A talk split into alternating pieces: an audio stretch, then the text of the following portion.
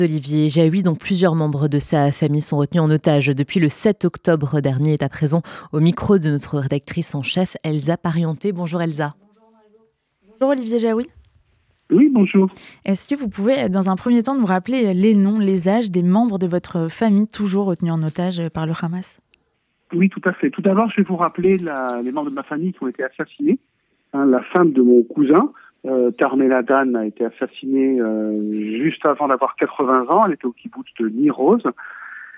Et sa petite fille euh, Noya, dont euh, vous avez peut-être vu la photo euh, où elle était déguisée en personnage d'Harry Potter, dont elle était fan, Noya qui avait 12 ans, qui a été assassinée avec elle aussi à Nirose.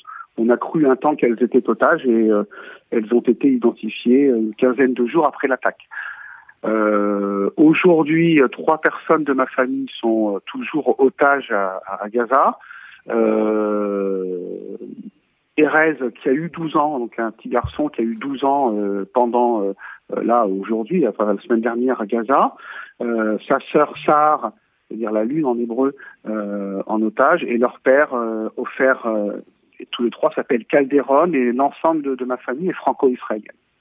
Cela fait euh, un mois jour pour jour qu'ils ont été euh, enlevés. Euh, dans quel état d'esprit êtes-vous? Est-ce que les libérations de certains otages vous ont donné de l'espoir? Est-ce que vous avez même un semblant de preuve ou un lien avec l'armée israélienne qui vous donne un peu d'informations quand même?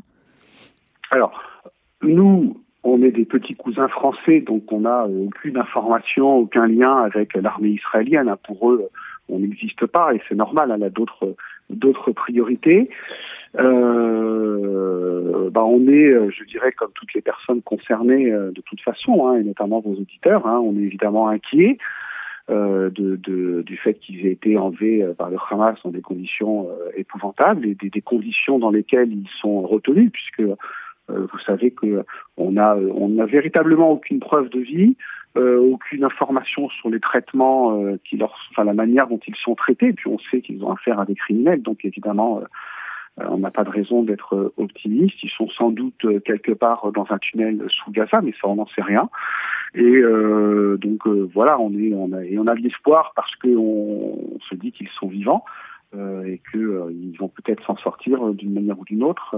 voilà, voilà ce qu'on peut en dire. Mais on n'a aucune nouvelle. je ne suis pas certain non plus que leurs parents, enfin leur mère notamment, Adas, ma cousine, petite cousine en Israël, ait le moindre nouvelle précise de ce qui se passe. Je crois qu'aucune famille d'otages n'a eu une nouvelle précise à leur sujet.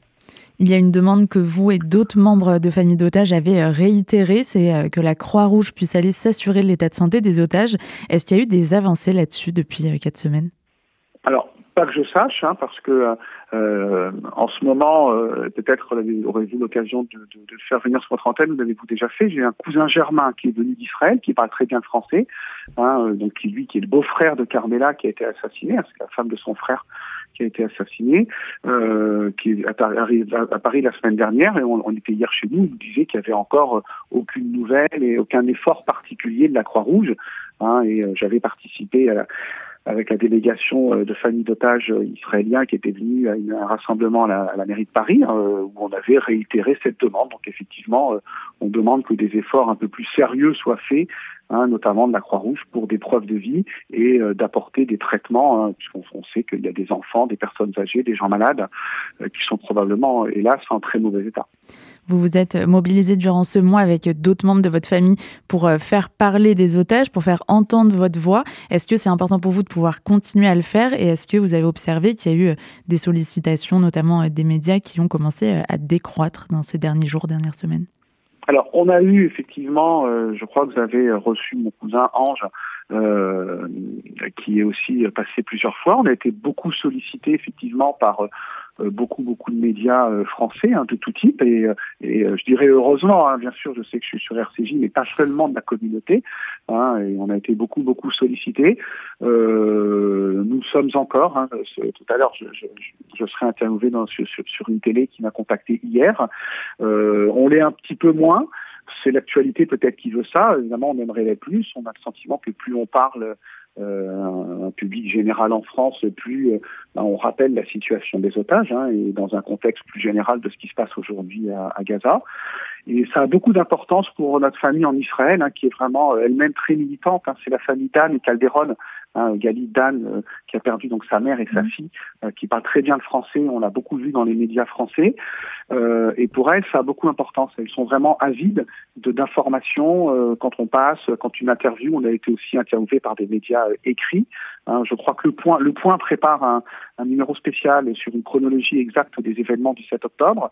Euh, nous avons été interviewés. Euh, je sais qu'Adas, ma cousine en Israël, a été interviewée et qu'elle apparaîtra dans ce numéro. Euh, et elles sont très avides des manifestations, des rassemblements. on a participé dans notre famille et beaucoup d'amis, hein, bien sûr, au maximum de choses possibles. Ça a beaucoup d'importance, je pense. C'est le Qatar euh, aujourd'hui qui parle à la fois avec euh, Israël, avec le Hamas sur la question euh, des otages. Il se disait optimiste il y a quelques jours quant à leur libération.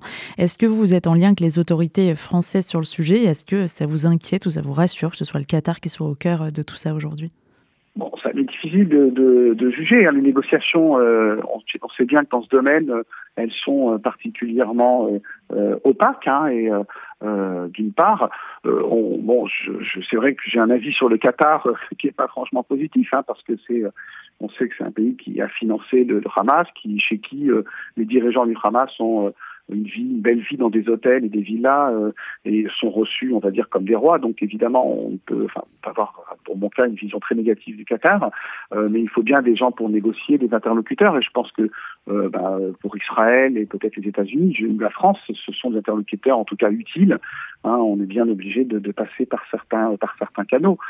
pour ce qui est de la France, euh, Aujourd'hui, euh, bon, il y a eu un soutien assez fort hein, qui a été euh, très très apprécié euh, par, par, par ma famille en Israël et par nous, avec euh, rapidement une délégation de parlementaires, euh, avec entre autres, beaucoup, Yael Braun-Pivet, Caroline Yadan, Benjamin Haddad, Meir Habib, entre autres, qui sont allés tout de suite en Israël, il y a eu deux délégations, la ministre des Affaires étrangères Catherine Colonna, euh, qui visiblement a été très très ému, puis le président Macron qui a passé du temps avec les otages, euh, qui ont, enfin pardon, avec les familles d'otages, pardonnez-moi, hein, et elles ont été très touchées. Qui c'était son premier moment euh, en, en, en, Israël. Donc de ce côté-là, elles ont été plutôt, elles l'ont plutôt apprécié. Et si vous me permettez, euh, Lise, euh, pardon, je, on a également dans, dans, ma famille, on a, on a, je lance un appel, on a, on a, on a créé une association avec la FINVAC, la FINVAC, c'est la Fédération nationale des victimes d'attentats et d'accidents collectifs, qui est reconnue, agréée par l'État euh, pour les familles de victimes, qui donne certaines possibilités de reconnaissance, euh, d'intervention et d'information. Euh, on a créé une association et pour l'instant, il n'y a que notre famille.